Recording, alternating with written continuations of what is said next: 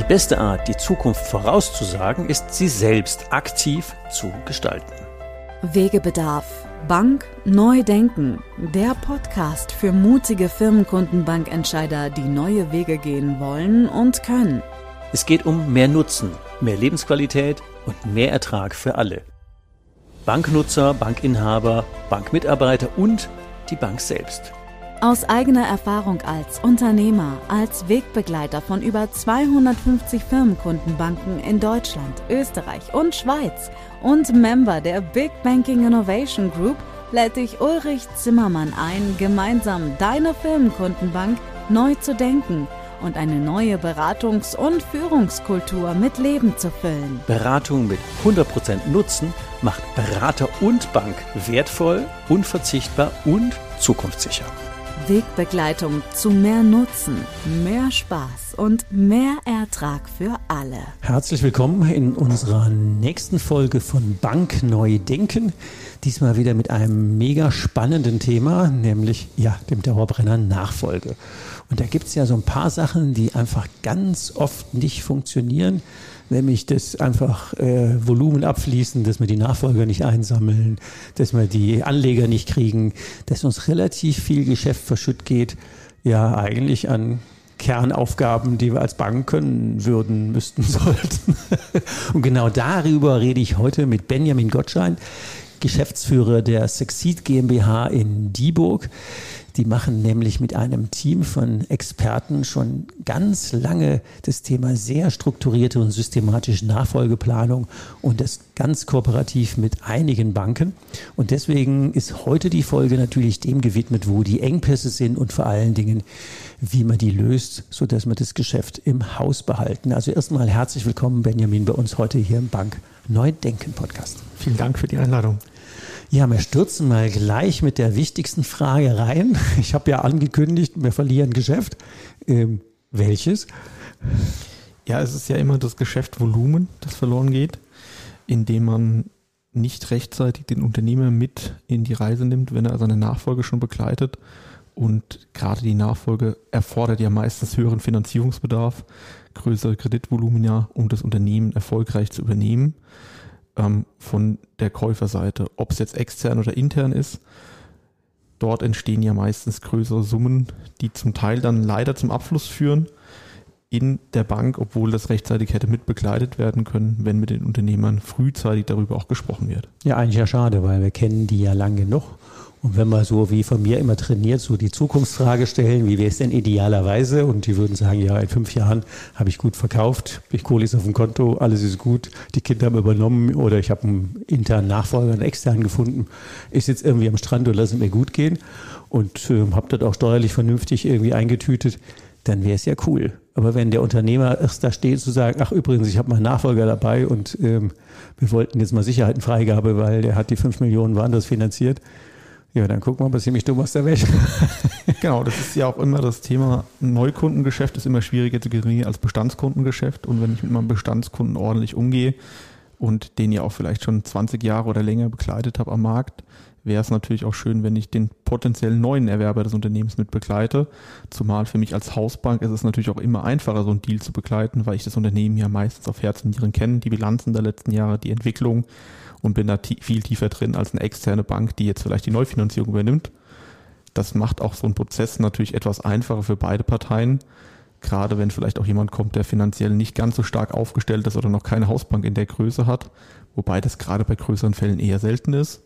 Nur die Unternehmer sind ja meistens offen dafür, auch ihr Risiko zu streuen und wollen ja auch gerne eigentlich mit dem bestehenden Konzept weiterarbeiten. Nur ist es immer ärgerlich, wenn ich dann erst den Banker informiere, wenn eigentlich soweit alles schon, wie du eben schön angedeutet hast, ange eingetütet ist, die Verträge gefühlt schon geschlossen sind und das alles in die Wege geleitet ist. Und so passiert es leider immer noch sehr häufig. In 70 Prozent unserer Fällen ist das noch so. 70 Prozent, das ist ja, ganz schön viel. Mhm. Dass die Unternehmer meistens schon anderweitig gesprochen haben. Wir versuchen immer frühzeitig mit den Unternehmen, je nachdem, wann wir in den Prozess mit reinkommen, dann auch schon zu sagen, lass uns an die Hausbanken gehen, die momentan dich schon zu finanzieren. Und das kommt auch immer sehr gut an. Und daraus haben wir die letzten Jahre natürlich auch sehr gute Empfehlungsgeber für uns in Zukunft gewonnen, weil die Banken sehr zufrieden damit waren, dass man frühzeitig in das interne Gespräch geht und in den Dialog.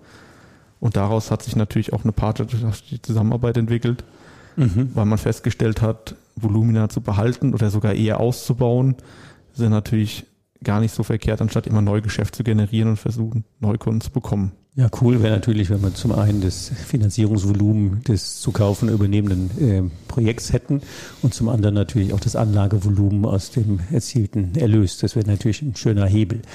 Wenn ihr ja seit Jahren äh, mit Banken zusammenarbeitet, dann wäre es natürlich mal ähm, schlau hinzugucken, wie gestaltet sich das denn? Weil eben hast du erzählt, die Leute kommen auf euch zu, also Unternehmer, und sagen, ihr von Succeed könnt ihr mich da mit eurem Expertenteam begleiten und dann geht ihr zur Bank. Das wäre aber eigentlich ja der Weg, der nicht so schlau ist, weil äh, es ist gut, wenn wir das tun, aber eigentlich wäre es ja besser andersrum. Mit den Banken, wo ihr länger schon kooperiert, wie läuft denn da so ein Prozess? Da ist es genau so, dass bekanntlich, wie du die schon gecoacht hast, auch die Frage mal aufkommt, wo sehen Sie sich als Unternehmer in fünf Jahren mhm. oder auch in einem anderen Zeithorizont, wo soll da die Entwicklung hingehen und dann feststellen, die Person ist jetzt vielleicht Anfang 50, Mitte 50, hat aber vor, frühzeitig auszusteigen, will auswandern oder was auch immer. Da gibt es ja zig Gründe für. Alles. Mhm. Ähm, Kinder sind noch zu jung oder machen vielleicht was ganz anderes. Und dann kommt wirklich mal die Frage auf, die der Unternehmer ja auch oft leider für sich zu spät beantwortet, dass der mal in das Nachdenken kommt, ja, wo sehe ich mich denn da eigentlich wirklich? Und überraschenderweise kommt doch öfter die Mitteilung, ja, da sehe ich mich im Ruhestand, da sehe ich mich irgendwo am Strand oder mit dem Caravan um die Welt reisen oder was auch immer. Da gibt es ja, ja. ganz oft. Genau, Absolut. Gibt es ganz viele Thematiken, die dann aufkommen. Und dann habe ich als Bank aus meiner Sicht den Beratungsauftrag, wenn ich den Kunden im Haus behalten will, zu sagen, ja, dann lassen Sie uns diesen Fall mal näher beleuchten und mal prüfen, wie weit sind Sie denn schon in dem Prozess? Nur das kann eine Bank ja nicht leisten und das ist eigentlich genau der Punkt, in dem wir dann meistens hinzugezogen werden von unseren Empfehlungsgebern, mit denen wir das kooperativ schon machen im Bankensektor, um dann gemeinsam mal Ziele zu stecken. Zu schauen, ist das Unternehmen jetzt aktuell eigentlich am Markt schon verkaufbar? Wenn ja, zu welchen Konditionen? Mhm. Oder gibt es noch wichtige Schritte, die bis dahin geklärt werden müssen? Also irgendwelche Verflechtungen, Negativmerkmale im Unternehmen, die beseitigt werden können. Also desto früher ich natürlich mit der Vorbereitung in dem Fall beginne, desto lukrativer wird der Deal und desto wahrscheinlicher wird der Deal auch. Weil auch eine aktive Käufersuche kann durchaus auch mal länger dauern. Da ist ruckzuck mal ein Jahr bis eineinhalb Jahre so ein Prozess im Gange, bis ich dann den Käufer im Haus habe. Dann muss ich aber immer bedenken, was die Unternehmer dann vergessen, dass es auch eine Übergangsphase gibt, dass der ja im Regelfall eingearbeitet werden möchte. Je nach Unternehmensgröße sind auch mal ein, zwei Jahresverträge machbar, manchmal auch ein halbes Jahr. Ähm, das sind alles Zeiten, die muss ich mit bedenken, die muss ich natürlich auch vorhalten in meine Lebensplanung mit einbauen. Die muss ich von rückwärts rechnen. Genau. Also wenn die sagen, ich will mit 60 irgendwie im Wohnmobil um die Welt fahren, dann ist 55 zu starten schon spät. Also ich kriege es ja bei den Unternehmern, die ich zum Thema Ein-Tage-Woche begleite, ja immer mit, wenn ich die frage, was sie nicht wollen, dann haben die ganze Listen. wenn ich frage, was willst du denn wirklich, wirklich, wirklich? Ha ja, also bis man denen dann so rauszieht, ja, und außer um die Welt fahren. Also ich habe gerade einen ähm, vor Augen, der hat es sich, äh, hatte auch Geld genug, ein nettes Expeditionsmobil gekauft, war jetzt auch schon mal am Nordkap und auch schon mal in Afrika, aber wird gerade langweilig. Also, was mache ich mit der ganzen Kohle? Ich habe echt keinen Plan B. Was mache ich mit meiner Zeit, mit meinem Leben? Der Mann ist jetzt 60 tatsächlich, der konnte mit 59 aufhören. Also ich, ich habe doch noch 30 Jahre, was mache ich denn damit? Und das ist natürlich das eine und das andere ist äh, in den Strukturen in der äh, Firma dafür zu sorgen, dass ähm, der auch ähm, entbehrlich wird, dass wir eine zweite Führungsebene haben, die funktioniert. Welche Schritte würdet ihr denn sukzessive mit eurem Expertenteam gehen? Also was ich schon verstanden habe, ist, ihr guckt, was ist denn der Laden wert? Geht ihr auch auf die Suche nach so Golden Nuggets, nach dem Motto, wenn ich schon Käufersuche mache, was ist denn der eigentliche Wert des Unternehmens? Also jetzt nicht nur äh, mal Bilanz geguckt, sondern strategisch, wer müsste denn den eigentlich haben wollen? Genau, das schauen wir uns auch an. Also gibt es denn überhaupt einen Käufermarkt? Also es ist ja manchmal auch, dass eine Branche vielleicht gar nicht mehr zukunftsfähig ist oder aktuell nicht mehr zukunftsfähig ist. Automotive ist ja derzeit so ein Thema. Ja. Wenn ich jetzt mich rein auf Verbrennertechnik spezialisiert habe, habe sonst keinen Markt, ist es jetzt in Deutschland absehbar, dass es jetzt kein Unternehmen wird, das hoch begehrt sein wird am Markt. Es sei denn, wir haben irgendwelche Nischen, die andere brauchen könnten. Sonst, genau. haben, sonst haben wir die sogenannten Stranded Assets, die genau. kann ja auch keiner brauchen. Aber wenn ich jetzt mich rein auf dieses Thema Verbrennungstechnik spezialisiert habe oder analoge Tachos, was ja auch noch die ganze Zeit so ein Thema war bei dem einen oder anderen Nachunternehmer, ja, die sind halt auslaufend. Heute haben fast alle Autos digitale Geräte. Nur wenn ich da nicht mit dem Trend gehe und dem Markt und das, wenn ich frühzeitig das beginne, habe ich aber selbst noch als Unternehmer die Chance, natürlich auch meinen Markt zu verändern, meinen Zukunftsmarkt mir zu erschließen. Und wenn ich dann wieder ein funktionierendes Geschäftsmodell habe, bin ich natürlich auch wieder attraktiv am Markt. Dann will mich auch jemand kaufen. Das sind alles Sachen, die kann man, wenn man frühzeitig einsteigt, schon mit berücksichtigen, kann das mit dem Unternehmen erklären, wenn er dazu ein Feedback hat. Aber viel wichtiger ist, dass du früher ich in so einem Fall mit dabei bin oder das mit begleite, auch die allgemeine Lage. Ne? Also entbehrlich machen, dann sind Kollegen wie dich mit reinzubringen, zu empfehlen, immer sinnvoll, gerade wenn der Unternehmer noch sehr am Unternehmen hängt, was hier häufig der Fall ist, wenn ich selbst gegründet habe, was von Grund das auf eigene Baby genau aufgebaut. Ja. Aber das dauert ja auch Zeit. Du kennst ja selbst deinen eigenen Prozess. Das ist ja auch ruckzuck mal ein Jahr ins Land gegangen, wo man den Unternehmer begleitet, bis er alle Schritte mal gegangen ist, hat sich losgelöst. Das ganze emotionale Thema ist ja sehr wichtig, dass man das verarbeitet, rechtzeitig damit sich auseinandersetzt. Und dann geht es ja nicht nur um den Unternehmer, sondern das sind meistens die Familien noch hinten dran. Also sind ja viel mehr Parteien in das ganze Emotionale mit einzubauen. Haben einen Haufen Stakeholder, ja. Genau. Und das sind Themen, wo man dich dann auch als Moderator gut mit reinbringen kann, aber auch mit deiner Thematik. Ähm, gut mit in der Zusammenarbeit wieder dasteht, wo wir dann aber auch teilweise wirtschaftlich einfach wieder emotional das ein oder andere Thema lösen können oder müssen.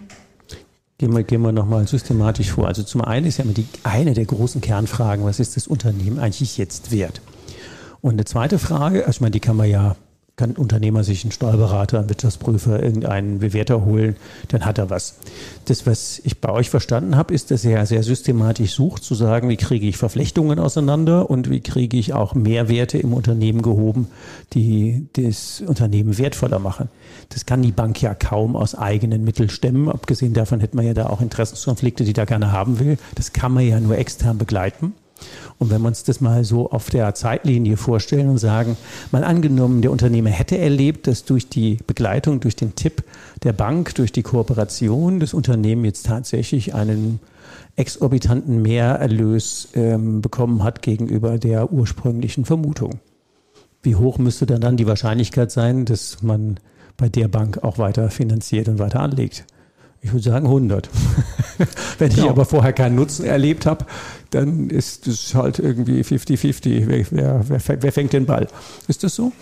Das ist so. Also das ist ja immer das Nutzensversprechen. Dort, wo ich mich am wohlsten fühle, fühle mich gut beraten und gut aufgehoben, ist ja auch die Wahrscheinlichkeit neben dem, dass ich dort am Ende auch meine persönliche Geldanlage wieder mache. Und genau. Du hast es vorhin ja schon angesprochen. Wenn, ich habe ja da immer zwei Volumina. Ich habe einmal das neue Kreditvolumen für den jetzigen Käufer aber ich habe ja auch der, wo verkauft hat, hat ja auch eine gewisse Summe X bekommen. Und im Regelfall braucht er die, wenn er 30 Jahre noch lebt oder länger, ja nicht auf einen Schlag, dass jemand jetzt 5 Millionen von heute auf morgen benötigt, sondern das Geld auch sinnvoll angelegt haben möchte, möchte einen Entnahmeplan, alles, was damit zusammenhängt, was ja dann wieder Bankenexpertise ist, also zusätzliche Volumina, das ich eigentlich im Haus geschaffen habe und habe da eigentlich den doppelten Effekt aus so einem Fall gewonnen. Für die nächsten 10, 20 Jahre eigentlich ein ziemlich safes Geschäft. Du hast eben im Vorgespräch von einem aktuellen ähm, Hotel-Deal erzählt, ähm, der ja dann an zwei Menschen verkauft worden ist. Wie, wie, wie ist denn da der Prozess gewesen? Genau, da war es so, dass wir die Unternehmerin ähm, selbst kennengelernt haben. Also das haben wir nicht empfohlen bekommen. Das ist ein Tag- und Schulungshotel ähm, in Deutschland, das sehr erfolgreich am Markt ist in dem Bereich und da haben wir zwei Assets gehabt. Einmal die Betriebsimmobilie, das separat an den Investor verkauft wurde jetzt und einmal den klassischen Geschäftsbetrieb, der auch separat verkauft wurde. Also da haben wir aber frühzeitig die Hausbank mit eingenommen, beziehungsweise die Hausbank haben wir jetzt kennengelernt, die hat uns jetzt auch beim neuen Fall schon mal empfohlen. Super. Mhm. Die uns da im Vorfeld schon mal selbst der Banker aktiv. Also ich kam gerade zufrieden in den Fall rein und da hatte mir die Unternehmerin erzählt, ja, gestern hat mich der Banker noch angerufen, mal gefragt, liebe Frau so und so, wollen Sie denn eigentlich neu finanzieren oder wie ist es denn von Ihnen vom Alter? Haben Sie denn jetzt schon eine Nachfolgeregelung mal für sich getroffen, weil sie jetzt auch so richtig 60 zugegangen ist und dort keine Kinder auch vorhanden waren bei dem Ehepaar. Und das war ganz witzig vom Zufall her. Und da sind wir frühzeitig auch mit der Bank in das Gespräch gegangen. Und die Bank war natürlich sehr froh, dass sie das jetzt mitfinanzieren konnte. Einmal die Betriebsimmobilie, die hat das Unternehmen, glaube ich, 30 Jahre am Markt knapp begleitet. Mhm. Und auch den Geschäftsbetrieb, aber auch den anderen Effekt, dass die Unternehmerin jetzt natürlich mit denen in der Verhandlung ist für die Geldanlage. Wie wird die aufgeteilt? Welche Risikostreuung machen wir? Alles, was dazugehört. So dass der Banker damit eigentlich schon einen guten Teil seines Jahresziels, was er ja immer hat, auch an Neuvolumen ja, wieder ja, erreicht hat. Die haben wir ja, ja genau. Ähm, und den Fall, den er mir jetzt gegeben hat, sieht der Banker da wieder sehr kooperativ und sagt, naja, wenn Sie da jetzt drin sind in der Begleitung, das wird vielleicht nächstes Jahr oder übernächstes Jahr realisiert, habe ich ja schon für meine interne Planung für ein Folgejahr oder ein zweites Folgejahr auch schon wieder einen Vorlauf, den ich mir geschaffen habe, mit neuen Assets, die reinkommen, die ich gar nicht neu am Markt akquirieren muss, sondern viel leichter weiß, da ist jemand, der versorgt die mir schon kooperativ dazu zu meinen Tagesgeschäfte, die ich sowieso als Banker durchführe mit Neukunden oder Bestandskunden. Ja, Tagesgeschäft ist ja ein wichtiges Thema. Es ist ja nicht so, als hätten die alle Zeit ohne Ende, sondern im Gegenteil, es ist ja immer alles relativ äh, knapp. Und da ist es natürlich einschätzen, taugt der ähm, Käufer, ähm, ist das Unternehmen überhaupt ähm, mit anderer Führung weiterführbar? Da macht er ja eine vernünftige Due Diligence Prüfung. Wo guckt denn er da überall hin? Ähm, wie klassisch in allen Bereichen bei der Due Diligence, also wir begleiten die von Anfang bis Ende, bereiten die wirtschaftlichen Unterlagen dementsprechend auch vor, natürlich auf dem Niveau, auch wie die Bank die benötigt, aus Sicht der Käuferseite, aber im Regelfall ist es ja auch so, dass die Verkäuferseite, äh, aus, andersrum aus der Verkäuferseite, aber die Käuferseite auch ihren Berater mit an Bord hat oder ihr Beratungshaus, die das genauso mit begleiten, aber im Regelfall übernehmen die den meisten Teil der Unterlagen. Uns geht es ja genauso, wenn wir Fälle prüfen, wo wir auf der anderen Seite sind, begleiten eher den Unternehmenskauf. Ähm, tun wir ja auch von fachlichen Kollegen, die das gut aufbereitet haben, die Unterlagen auch nicht nochmal komplett neu aufbereiten, sondern nehmen das, was wir festgestellt haben, das stimmt auch mit auf in unsere Konzepte. Und da redet ihr natürlich von Berater zu Berater auf Augenhöhe. Genau. Man könnte euch mit der neutralen Sicht auch anders verständigen, wie emotional aufgeladen, wenn der Unternehmer mit dem Käufer oder Übernehmer reden würde. Da ist ja mal relativ viel Emotion und äh, da ist ja die neutrale Position nicht so. Und das, was zumindest, wenn ich das als Externer so betrachten würde, das Thema Risikominimierung, wo können wir denn da hingucken und ähm, nicht nur einen fairen Preis finden, sondern auch ähm, einschätzen, wie ähm, sicher ist es denn fortführbar für beide Seiten auf, ähm, mhm. kriegen wir dann Fair Deal auch tatsächlich auf dem Level hin. Genau, dann hat man damit gleich auch die Risikobetrachtung, die ja auch im Kreditgeschäft immer eine Thematik ist, gleich mit abgedeckt, weil die Bank natürlich auch liebe Unterlagen hat, die fachlich aufbereitet sind, als wenn das jetzt zwei Unternehmer untereinander machen, die vielleicht Betriebswirtschaft nicht so Firmen sind die das halt so machen, wie sie es machen würden, aber dann, dann oft auch Rückfragen aufkommen in dem Fall und gerade desto größer der Fall wird, ähm, gibt es ja immer mehr Anforderungen, die auch einfach erfüllt werden müssen, auch nachvollziehbar erfüllt werden müssen im Hause der Bank. Nur der Unternehmer ist ja meistens nicht so tief in diesem Thema drin und für die ist es manchmal eher so das Thema, ja, warum will die Bank das jetzt? Ähm, für mich ist es doch logisch, nur dass es halt da Richtlinien gibt, ist halt dem Unternehmer manchmal nicht ganz so klar. Aber ich glaube, das kennt jeder Banker aus dem Tagesgeschäft. Ja, ähm, ja. Es gibt ja auch immer den Klassiker, dass dann die wiederherstellenden Unterlagen nicht so zeitnah geliefert werden, sondern auch immer mal wieder darum gebeten werden muss, dass die kommen. Und das sind alles Sachen, sobald wir in so einem Prozess sind, wissen wir ja, welche Richtlinien wir erfüllen müssen, dass wir auch das regelmäßige Reporting haben mit der Bank, weil das nur gemeinsam erreichbar ist, das Ziel, und nicht einseitig nur der Unternehmer den Eindruck haben soll, ja, die Bank fordert immer nur, sondern die Bank ist im Regelfall ja auch sehr kooperativ, sehr bereit, den Unternehmer zu unterstützen. Es wird leider nicht so oft wahrgenommen, manchmal von gewissen Unternehmern, weil dann doch wieder ein Dokument kommt, die sagen, oh, jetzt muss ich das mal wieder vorbereiten, wo man sagt, naja, das bräuchtest du ja selbst im Unternehmen. Ne? Also eigentlich solltest du das auch mal anschauen. Ist ja schon stressig und aus eigener Sicht kann ich auch sagen, man macht ja gerne Fehler. Wann verkauft man denn mal Unternehmen? Das kommt ja nicht so häufig vor.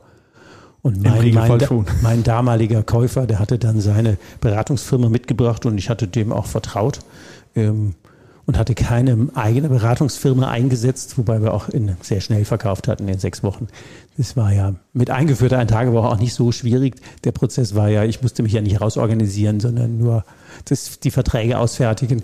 Aber am Ende hätte ich besser eine Beratungsfirma dazu genommen, weil ähm, diese Beratungsfirma mit vier Buchstaben hatte ein paar Fallstricke eingebaut, die ich nicht gesehen habe. Und am Ende hatte ich dann ja, drei Jahre lang sieben Prozesse mit dem durchgefochten. Am Ende haben wir zwar unsere Kohle gekriegt, leicht vermindert, aber ähm, das war eine stressige Zeit. Also den Beratungsauftrag, den hätte ich mehrfach rein verdient gehabt, wenn ich die Profis reingenommen hätte.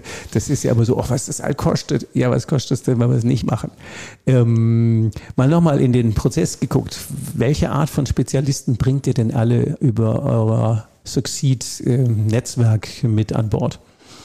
Wir begleiten den Prozess komplett, also wir, rechtlich wie steuerlich können wir die Experten mit an Bord bringen, wobei wir da immer schauen, hat der Unternehmer schon seine Ansprechpartner und arbeiten dort mit denen kooperativ zusammen. Klar. Mhm. Ähm, manchmal gibt es aber die Fälle, dass der Steuerberater oder auch der Anwalt, der das Unternehmen begleitet, sagt, das ist jetzt nicht meine Prozessstrecke oder da bin ich einfach nicht tief genug im Thema, weil das nicht mein Tagesgeschäft ist und gibt es gerne auch an einen Kollegen ab.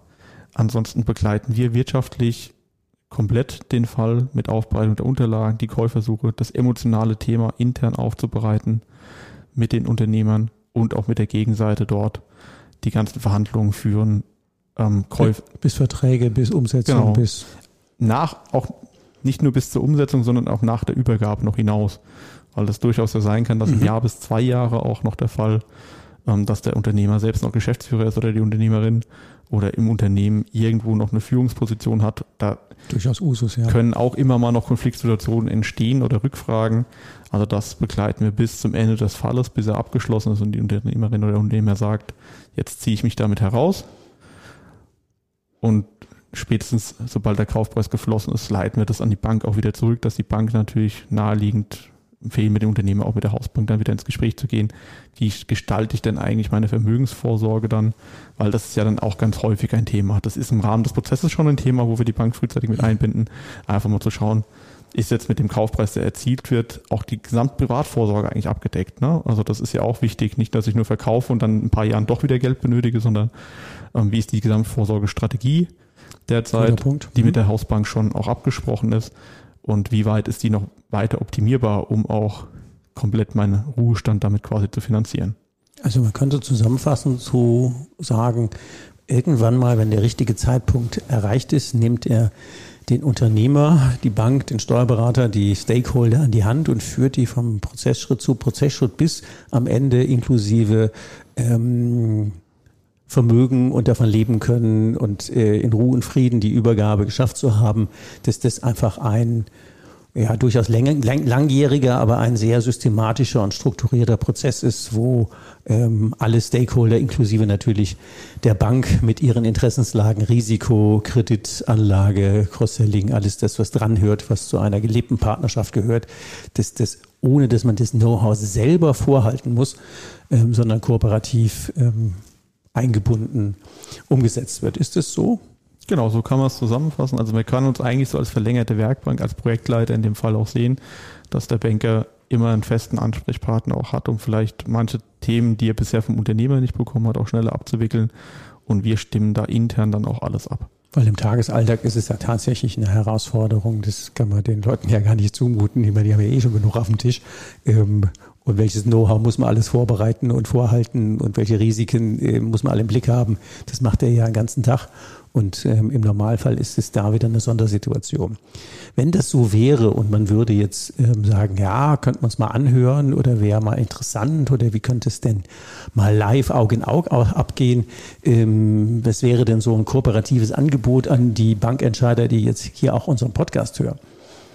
Also ich bin da immer offen für, dass man auch gerne, wenn sich jemand meldet, in den digitalen oder physischen Austausch geht, je nachdem, wo man sitzt, um mal zu schauen, wo könnte denn Ansatzpunkte sein der Kooperation oder gibt es da aktuelle Fälle?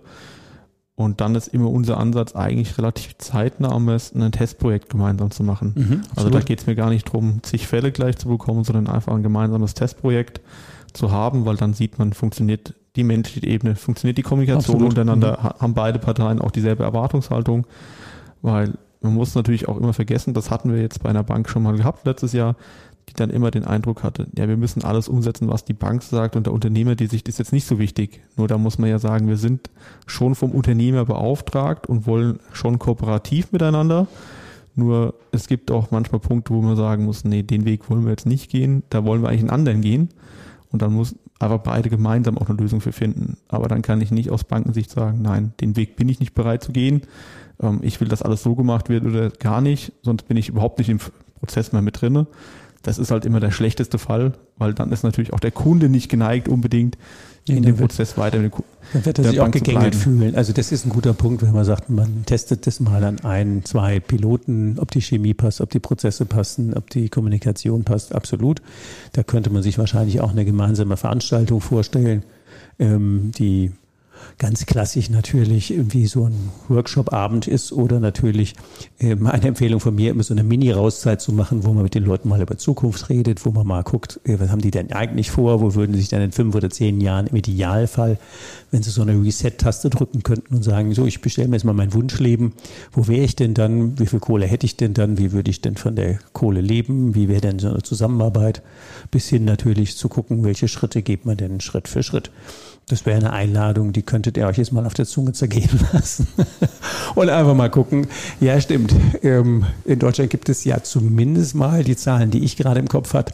200.000 Unternehmen, die gerne einen Käufer finden würden, aber erfolglos bleiben, weil die Läden an ihnen hängen, obwohl sie Ertrag abwerfen. Ähm, könnte man mal hingucken gemeinsam, wie man die Unternehmer aus ihrem Laden so rauslöst und so entspannt macht, loslassen üben, dass sie überhaupt übergebbar und verkaufbar wären. Und in Summe reden wir ja über nicht ganz 700.000 Unternehmen, die über Babyboomer und Co. in den nächsten Jahren in den Markt kommen. Und das sind alles Volumina, die ja euch irgendwie entweder zufließen oder abfließen.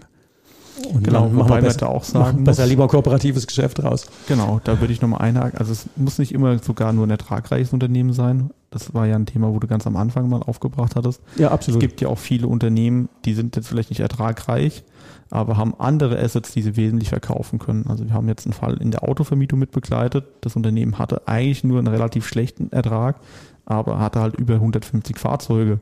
Auch das war am Ende ein Fall, wo es doch über zweieinhalb Millionen Verkaufsvolumina zustande kam, halt in anderer Form mit Partnern, die große Pakete der Fahrzeuge übernommen haben und jemand noch einen Teil für den Geschäftsbetrieb bezahlt hat. Also deswegen muss man immer mal schauen, ist in so einem Fall das mathematische Gutachten, egal ob es ein IDW-Gutachten ist oder eine Ertragswertanalyse, es gibt jetzt zig Bewertungsverfahren, die je nach Branche angepasst werden können, immer das Richtige oder muss man manchmal auch schauen, nicht nur bilanztechnisch, was steht als Ertrag da, sondern was sind eigentlich wirkliche Assets, die man auch verkaufen könnte. Ja, ich sage mal Golden Nuggets, aber das ist natürlich ja. genau so. Ich kenne so einen Fall, ähm, wie bei ganz vielen Familienunternehmen, die wirtschaften vor sich hin ja nicht fürs Finanzamt, sondern für die eigene Tasche. Dann sah das einfach irgendwie sehr überschaubar aus in der Bilanz. Ähm, klar, da standen Haufen Autos auf dem Hof für Family und äh, keine Ahnung was alles, aber rein vom Ertragswert würde man sagen, das war jetzt nicht so der Burner. Aber der Berater, der da dran war, der hat gesagt, äh, eigentlich Asset ist, ähm, ihr habt Lieferverträge für Türen in Baumärkten, und zwar bundesweit. Und er hat einen Kooperationspartner gesucht, ähm, der Fenster verkaufen wollte. Und der hat im Prinzip dann den Trojaner gekauft. Der Unternehmenswert war völlig egal. Der hat die bestehenden Verträge, Lieferverträge mit Baumärkten. Das war das eigentliche Golden Nugget, was der verkauft hat. Naja, kommt man davon alleine drauf? Ich würde sagen, das wird schwierig.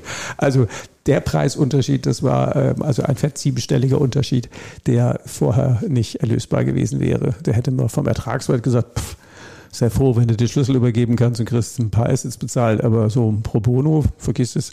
Also mhm. das wäre dann nochmal Ausgangspunkt gewesen.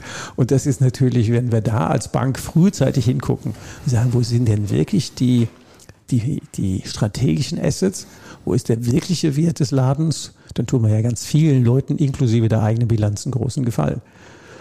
Ich würde sagen, wir lassen es an der Stelle mal als Einladung stehen und sagen, okay, ähm, die Kontaktdaten von Benjamin Gottstein, die sind ja verlinkt und von Succeed und meine kennt er sowieso und gebt uns einfach ein Signal und dann gucken wir, was ähm, eine angemessene Form der, des Kennenlernens sein sollte, oder? Benjamin, soll man das so machen? Ich freue mich drauf.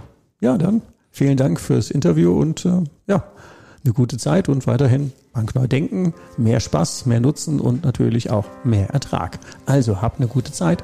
Brauchst du noch mehr Impulse? Noch mehr Wegbegleitung? Willst du deine Firmenkundenbank mutig zu mehr Nutzen, mehr Spaß und mehr Ertrag für alle führen?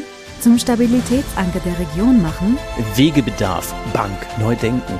Der Podcast für mutige, innovative Firmenkundenbankentscheider, die neue Wege gehen wollen und können. Nutze gerne unsere Entscheider-Workshops, um dich mit anderen mutigen Entscheidern, Ulrich Zimmermann und weiteren Mitgestaltern der Big Banking Innovation Group auszutauschen und gemeinsam eine neue, 100% nutzenorientierte Beratungs- und Führungskultur mit Leben zu füllen. Mehr Nutzen, mehr Lebensqualität und mehr Ertrag für alle. Die Termine der Entscheider-Workshops findest du in den Show Notes. Morgen kann kommen. Dein Weg wird viel leichter mit jemand an deiner Seite, der den Weg schon gegangen ist.